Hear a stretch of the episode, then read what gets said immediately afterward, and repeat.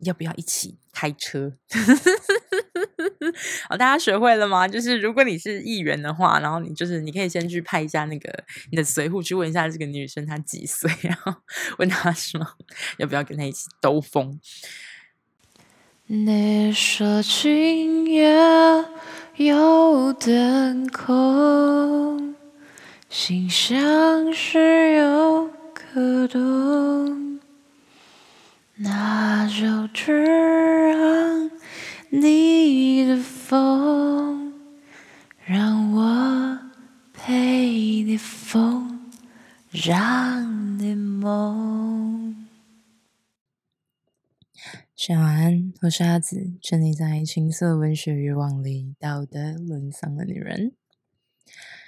今天本来还要想一个很厉害的开头，让大家勾引大家的兴致，就是把整集听完，然后帮我冲一下播放量，可能也三四十次之类的。但我觉得我们就直接开始吧。好，那请大家拿出就是讲义的部分，然后我们直接开始今天的课程。哦，你说你没有讲义吗？嗯，那活该你不追 IG 啊！你 IG 看了你还不追踪，追踪之后你还没有好好搜寻每一篇限动，每一篇贴文都没有按赞，难怪你不知道去哪里下载讲义。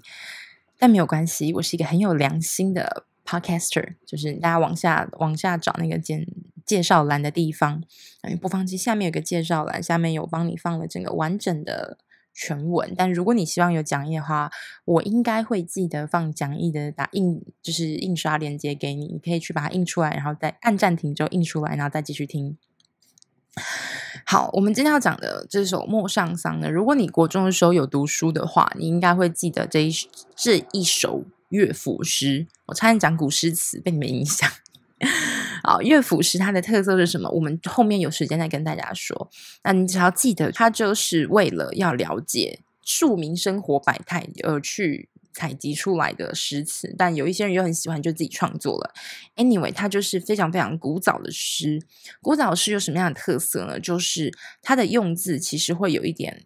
介于白话跟文言之间，就是你会觉得，哎，你好像不需要翻译就可以看得懂大概在说什么，那它就很有可能是比较古早一点的诗。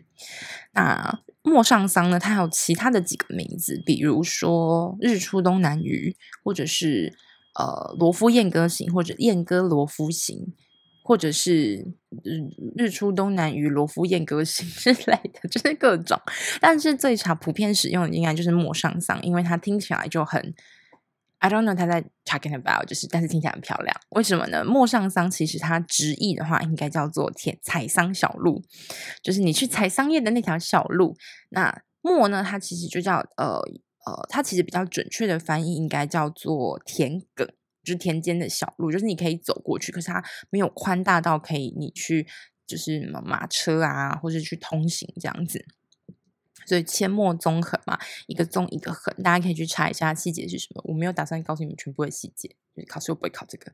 呃，他就是在讲说这个采桑小路上面发生一个故事，而这个故事里面有两个主角，那一男一女，很简单，大家应该都知道。这个男生的诶地位来头好像不是那么一般，然后他就路上看到这个美女，就觉得心痒痒，想要跟她认识。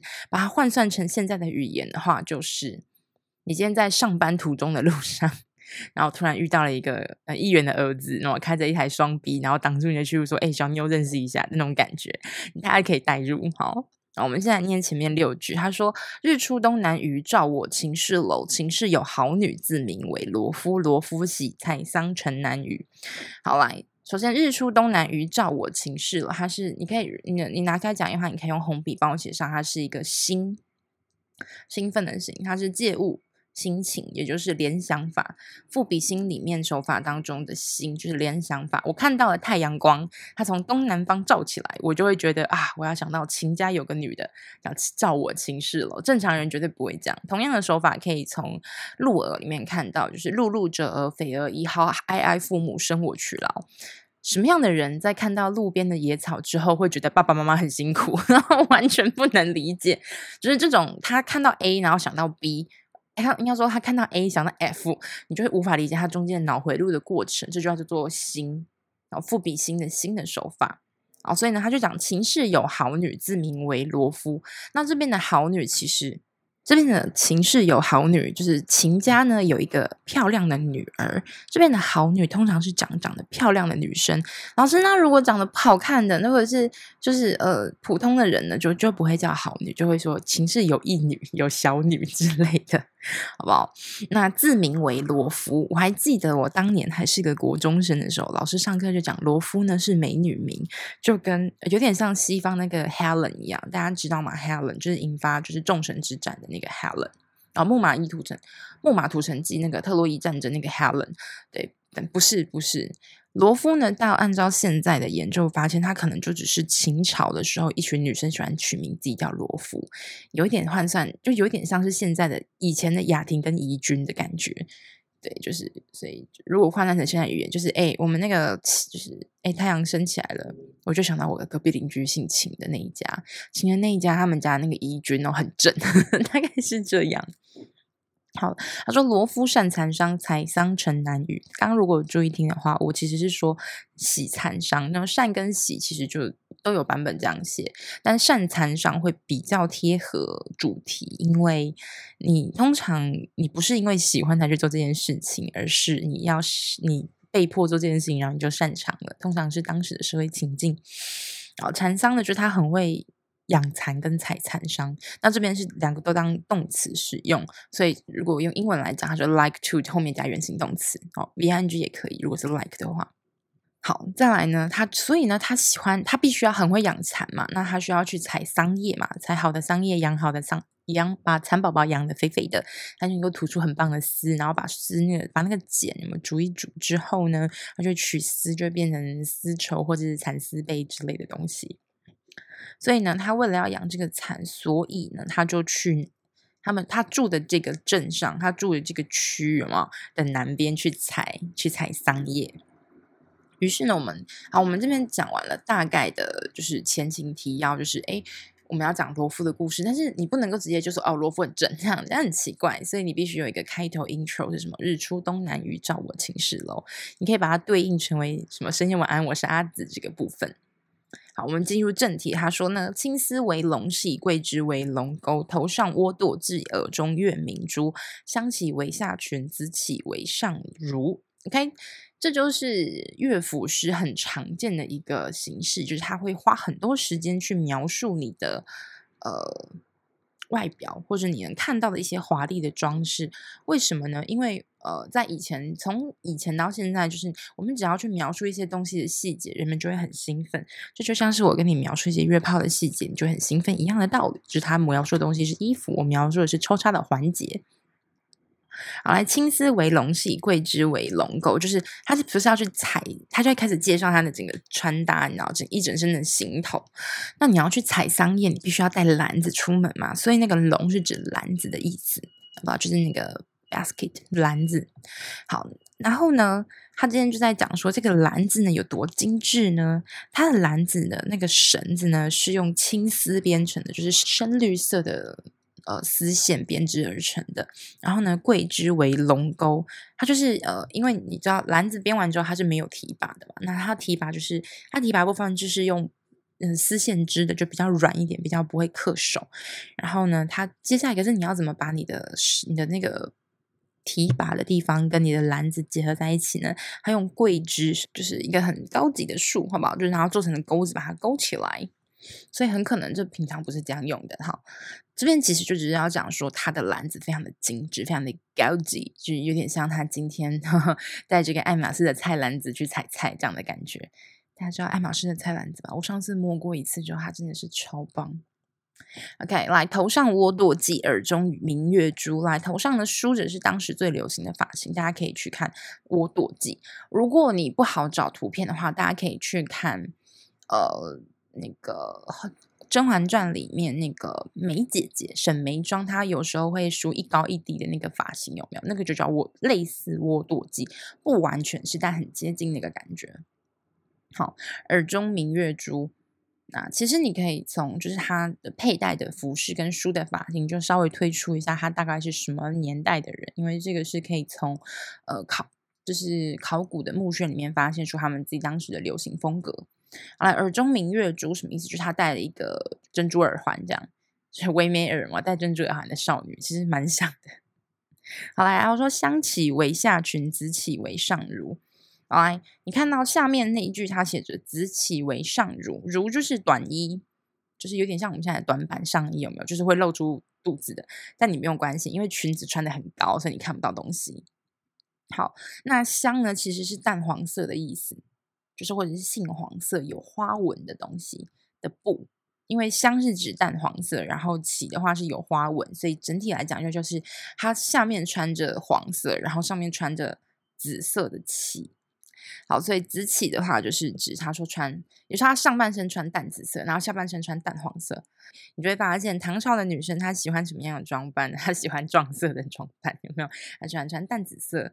的上衣，然后穿淡黄色的裙裙，然后呢，头发梳的不对称，然后戴着珍珠耳环，真 的就是维美尔的少女呀、哦，没有维维维梅维梅尔的少女，她是戴黄色的黄色的那个头罩。，OK，然后呢，她接下来就要讲这个漂亮的女生，但是我不能一直描述她有多漂亮，我们要怎么样用最高级的漂亮呢？就是别人看到你的反应，所以她就开始说了：“行者见罗敷，下淡缕髭须。”呃。捋或略读，所以随便你看，你看你选哪个读音。好来，少年见罗敷，脱帽着翘头。好来，我小时候看的时候觉得，看这个男的贱贱的，他就是脱帽着翘头。为什么要脱帽呢？因为要遮住他翘起来的地方。我都这样背，但其实不是这样子的。那你要这样记也没有关系，这样记起来就好。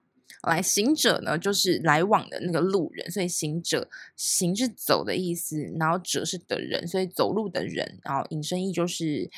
呃，路人啊，看到罗夫呢，下淡缕髭须，就是哎，必须要停下来，然后好好的摸一下自己的那个胡子有没有？那为什么他要停下来摸一下自己的胡子呢？就是欣赏啊，哎呀，小牛正哦，这样的感觉。好，那少年见罗夫脱帽着翘头，就是哎，一看到他就哎，很兴奋的害羞，有没有？他就是故作卖弄的神态，就是要让他吸引他。正常人才不会在外面整理头发。老师没有啊，我看国中女生都喜欢在外面拿着一个扁梳，然后疯狂撕自己的刘海。嗯、，OK，可以这样可以。好，啊，脱帽着草头，就是故意做一些行为呢，来就是引，就是关引起对方的注意。所以为什么少年要用就是整理头发，而不去摸胡子？因为少年没有胡子。好，再来继续。耕者忘其犁，锄者忘其锄。所以耕田的人忘记要用他的犁继续耕田，然后就是就是锄挖东西的人忘记要去挖了，就是太漂亮以至于停止做的动作。好来，来归乡怨怒，但坐观罗敷。什么意思？就是回来回家之后呢，就是就会互相怨怼。哎，你今天怎么工作这么少？就是什么耕者忘其犁，锄者忘其锄。OK，嗯，我们继续。好，刚刚到哪里？嗯，哦，来归乡愿怒，但坐官罗浮，就是啊，就是回家之后就被骂啊，就是你干，今天工作怎么都没有完成？因为我看到一个路人证，因为这个路人叫罗浮，这样。但做就是就因为只是因为呢，就做就是在看罗浮有多漂亮，所以你就知道他这边是用一种嗯侧写的方式让你觉得罗浮的很漂亮。所以呃通常嘛，你就说我我觉得自己很正，跟描述那个人很正，你都没有办法解释他有多正的情况下，你就用侧面来印证他很正这样子。你可以把它想象成高级的凡尔赛。OK，来，然后他接下来就说，在第二段，第一段就是在介绍罗夫的出场嘛，跟他一些美貌的特征。接下来我们的男主角来了，他说：“使君从南来，无马力直逐。使君潜力往，问是谁家书？”好，我们再讲使君。通常呢，通常呢，这个使君只是一个很简单的尊称，呃，就是可能是太守或是刺史，就是呃有一点点地位的人，但是呢，我们不确定他是谁，所以我们就叫使君。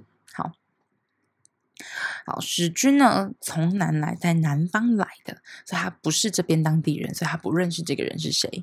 所以呢，他说：“哎，五马力直逐。”其实我们可以从五马这个地方看出来他的身份，因为呃，通常太守就是比如说一个一个区的区长，或者是一个县的县长，他通常就是可以骑五匹马。老师，那那那就是骑越多匹马就越厉害嘛？对的，就是越厉害。那相当于就是。呃，西周封建时候的诸侯，就是你可以骑五匹马这样子。来，五马力直逐什么意思？看到美罗夫的美貌，就是走一步退一步，走一步退，走一步退两步，走一步退两步之类的，就是一直都没有办法好好的往前走，因为看到漂亮的罗夫。老师，我有个问题，他他不是在田间小路吗？为什么会有马车？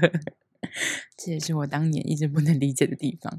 所以有可能就是那个这个田间小路其实离大马路其实没有很远，大家还是看得到它的漂亮，所以才会有一些耕者忘其利，处者忘其处。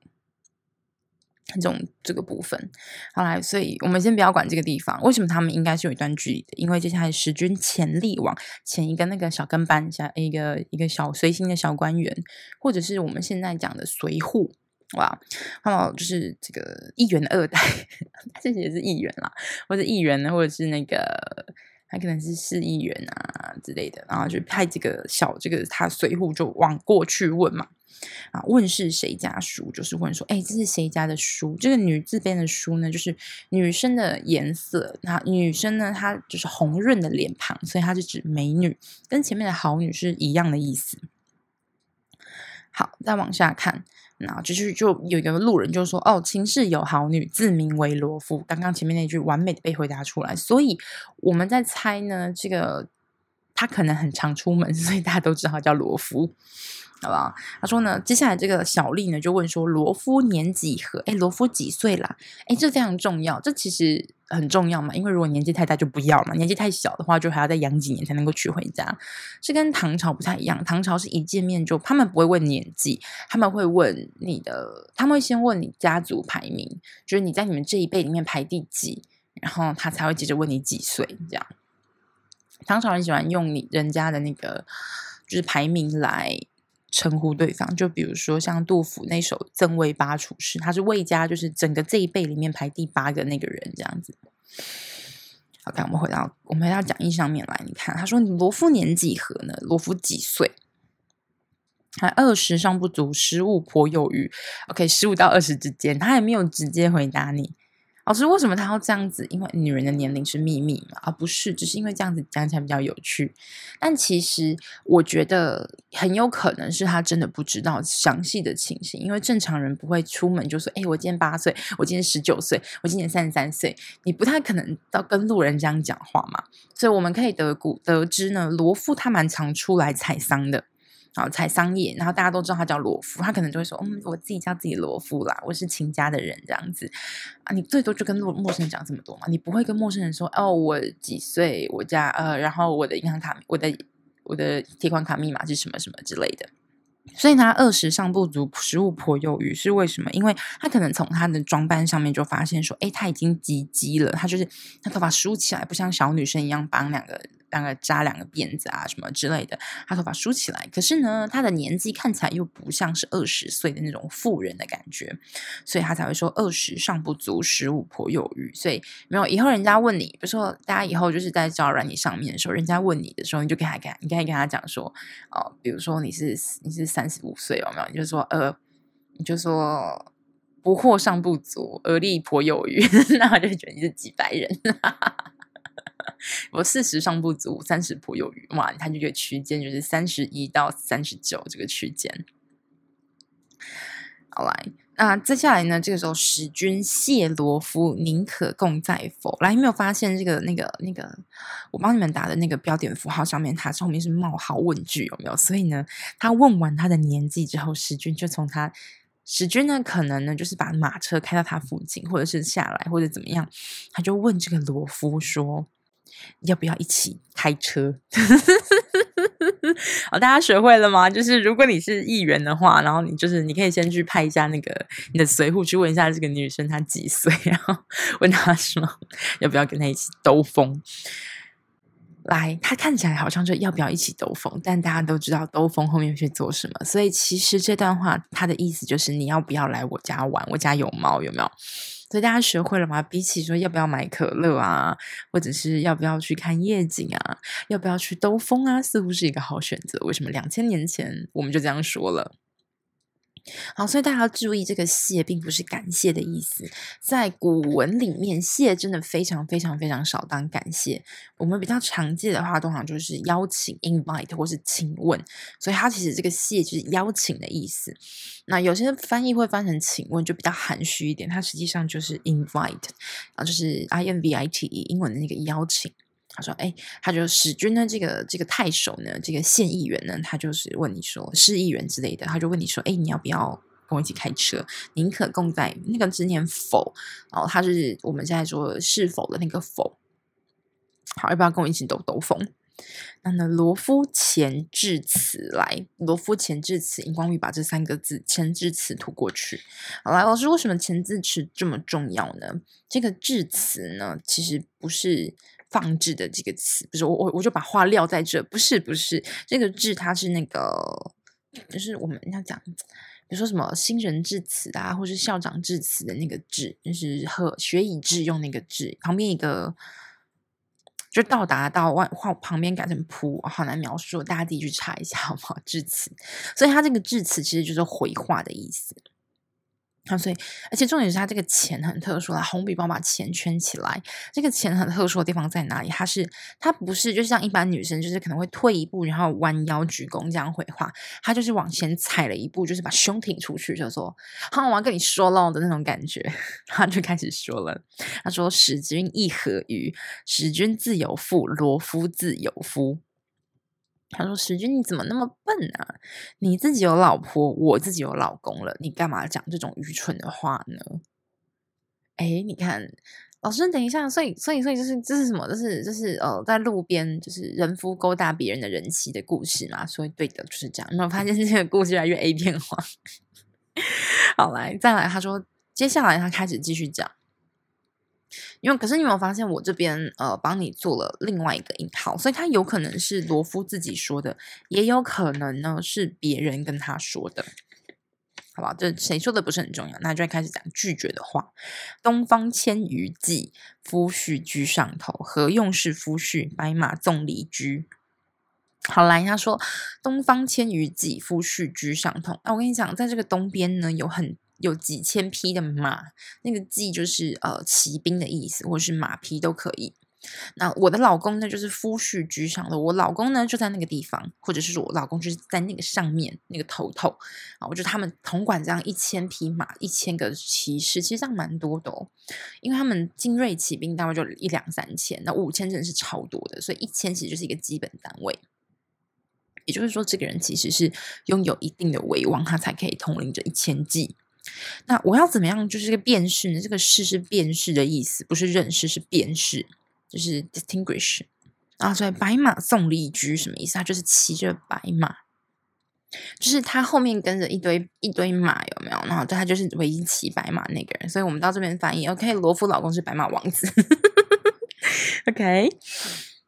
好，我们继续。嗯，他说呢，青丝系马尾，黄金落马头等等。你会发现青丝，所以是为什么罗夫他的他的那个采桑叶的那个篮子会有一堆青丝？有没有？就是因为她老公超多，她老公绑完马尾之后，剩下就给她绑她的长伞，就是采桑篮子这样子。来，青丝系马尾，黄金落马头。老师，等一下，他明明就是一匹白马，为什么要就是就用黑色的丝线绑在马的尾巴上面来？就是。记号嘛，对不对？记号，然后呢，黄金落马套，它前面的那个就是套马的地方呢，它会帮马带上一些护具，它的护具是用黄金做的，就是妈的有钱，好吗？除此之外呢，腰中辘轤剑，可值千万余。那个值，它是打那个直接的值，它是同一个字，帮我把加一个竖的一个人字边给它，就是值钱的值啊。腰中辘轤剑，辘轤剑呢，比如说还有呃。莫邪啊，或者是之类，他们就是古代名剑，来可值千万，就非常的值钱。继续，然后继续，他开始讲完就是他的排场之后呢，好，他讲完了，你有没有发现他有一个他有一个习性，就是他讲完了他的。一些外表特征之后，他就会继续的跟你说一些其他人对他的评价。所以呢，开始他就讲说：十五服小吏，二十朝大夫，三十侍中郎，然后呢，四十专承居。什么意思？他十五岁的时候呢，就已经进到就是政府单位里面开始工作了嘛。当然，随扈有没有？就是刚刚刚刚那个什么小吏有没有？呃，但有些版本会写小史，但其实没有差，就是小利，就是最低阶的职务开始做。就刚刚那个史君遣帝王那个利有没有？随户开始做，然后呢，就什么从小生根，生根什么，生根当地二十年之类的，然后来二十朝大夫，二十岁的时候呢，他就已经呢能够就是是朝官，他可以去上朝，跟皇帝一起就是不睡觉，五点开始工作，这样子叫上朝。那三十呢？侍中郎，三十他就爬到一个很不错的地位，就是侍中郎。那侍中郎通常是指就是能够你可以出入宫禁的意思，也就是说你可以呃，你不只是只有在上班时间可以见皇帝，你如果有事情要跟皇帝讨论，皇帝上朝完就是他的那个国那个会议开完之后，你可以单单独去找他的意思，也就是你拥有在皇帝身边出入的这个通行权。OK，然后呢，三十成侍中郎嘛，最后再来四十专城居，四十岁呢，他就已经可以就是一个独当一面的一个高级官员，他就可以管一个城镇啊，也就是比如说可能是可能是一个台中市啊，或者是一个台北市这样子。他说，所以呢，为人洁白皙，所以他是皮肤很白，然后呢，呃。胡须没有很多，什么意思？他很年轻的意思。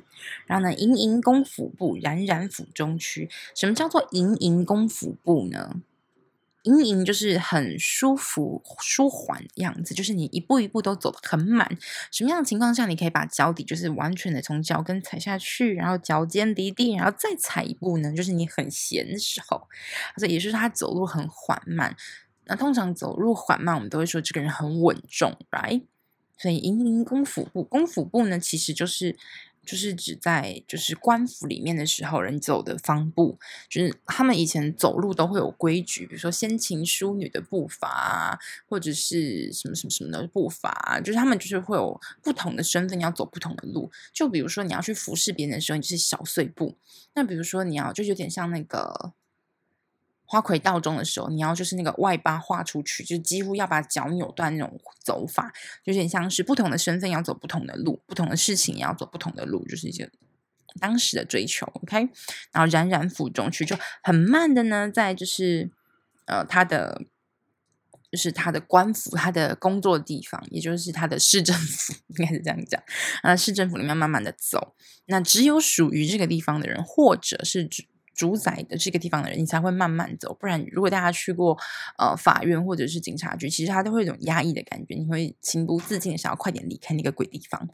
好，来座中数千人皆言夫婿殊呢，所以呢，就是在场的很多人呢都会说我的我的老公很特殊。好，来故事到这里就结束了。老师，等一下，我还是不知道他最后没有成功啊。基本上，她老公跟她差不多。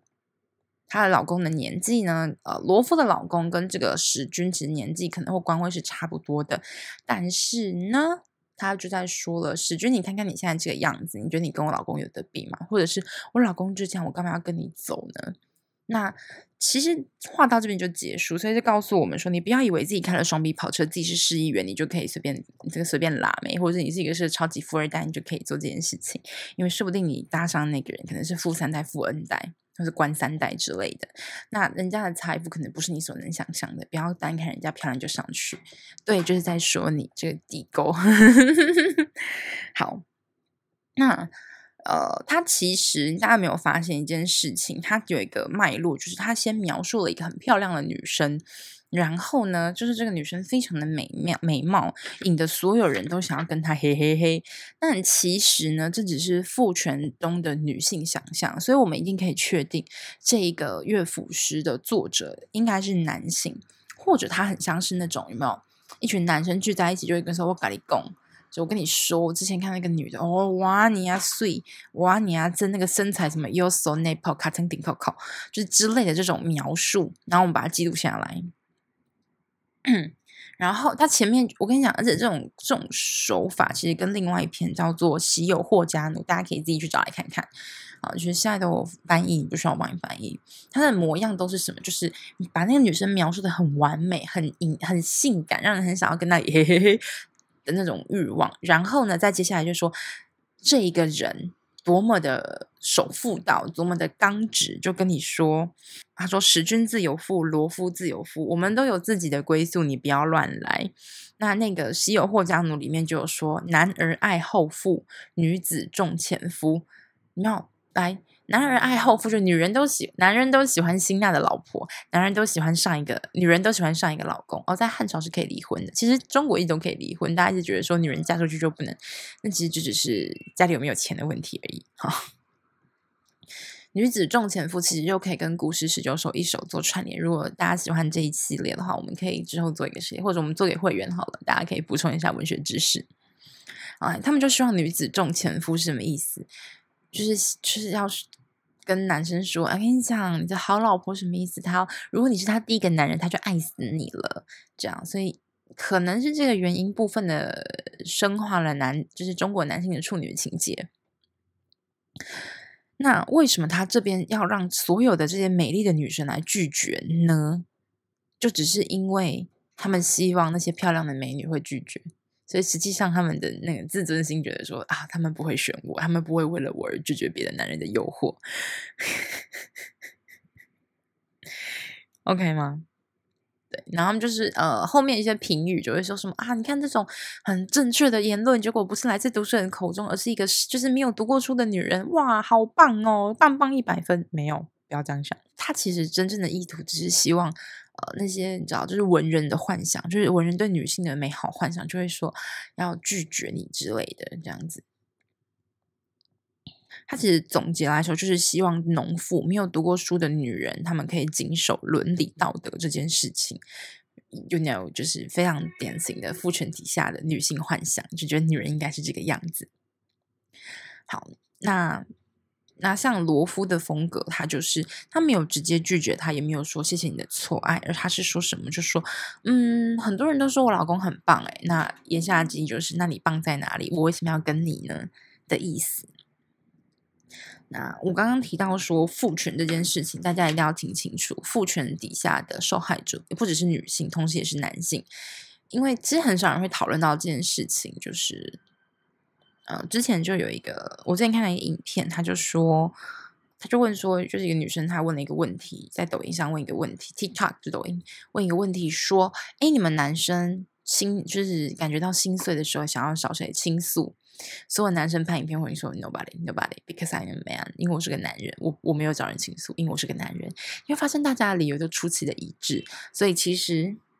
你就会发现，就是我们对于男性的要求是十分的严苛的，就像我们对女性的要求一样。只是我们对女性的要求可能通常就会是在身形上面，但我们对于男性的要求其实也不亚于女性。比如说，我们觉得男生要比女生高，或者是男生比女生壮，男生要赚的比较多，男生不能容易哭，或者是总是要扛起所有的责任。而女生呢，女生呢可能就会是你要啊、呃，你要听话。你要顺从别人说的话，你要嗯很会做一些家务事，或者是你可能要长得很好看，要很瘦，要很漂亮，也会生之类的。就是其实我因为如果你仔细去细数的话，其实男性跟女性在父权之下，其实也受到了非常大的压抑。就是我们可能都没有成为自己想要成为自己，而且我们也没有机会思考这个问题，我们就开始在满足这些期待当中不断的摔跤跟挣扎。OK，所以这就是今天的，就是古代男人约炮的故事。啊，那可是我觉得我没有学到什么东西，那就是你不够厉害。好了，就是所以你会发现，那史君为什么他会问过对方是几岁之后，他连人家有没有结婚他都不 care 哦，他就直接问你说：“哎，要不要跟我回家？要不要跟我嘿嘿嘿？”他就直接派去问你要不要跟我共在否，所以你就会知道他曾经就一路什么从南往北这个路程上面，他一定嘿嘿跟共在很多人，所以你就会知道说，其实他就是一个惯犯。那这就是呃，文章里面通常不会告诉你的，这个人其实是个惯犯，他习惯的作案模式。那我们知道了，我们可以做些什么事情吗？嗯，这是古代，跟我们没有什么关系。那实际上，真正跟我们有关系的事情，就是为什么会有人说女孩要去富养，男孩要穷养？女生会因为没有看过的东西，然后就付出这些，男生就不会吗？男生就不会吗？所以其实它是一个很奇怪的，它其实是从一种刻板印象到歧视产生出来的行为，就觉得女生会为了好东西要出卖自己的肉体跟尊严。但有没有可能，我们对于女体的价值也是由这些东西所塑造的？就是为什么女生为什么总是女人被强暴的剧情？为什么总是男生抛夫弃子的剧呃抛家弃子的剧情？为什么总是女生的身体？受到了所谓的玷污，或者是女生呃遭受到了什么样的？男生就是被大暴打哦，女生就是被强暴，我不知道为什么哦，因为女生有洞啊，可以爽，男生也有啊，对吧？男生听可可能还更爽，而且没有责，而且还不会怀孕，对吧？就是很奇怪，会不会其实我们所有的暴行其实都来自于这一些很传统的，比如说被家暴啊，生下。生在被家暴啊，或者是生下强暴犯的孩子啊，或者是之类的，或者是妈妈跟跟妈妈的妈妈的男朋友搞上啊之类这些东西，感觉好像我们对于这个世界很多的呃印象都来自于这些戏剧，而这些戏剧又反映出了我们最想看的东西，来，不然他不会演出来，你也不会想看嘛。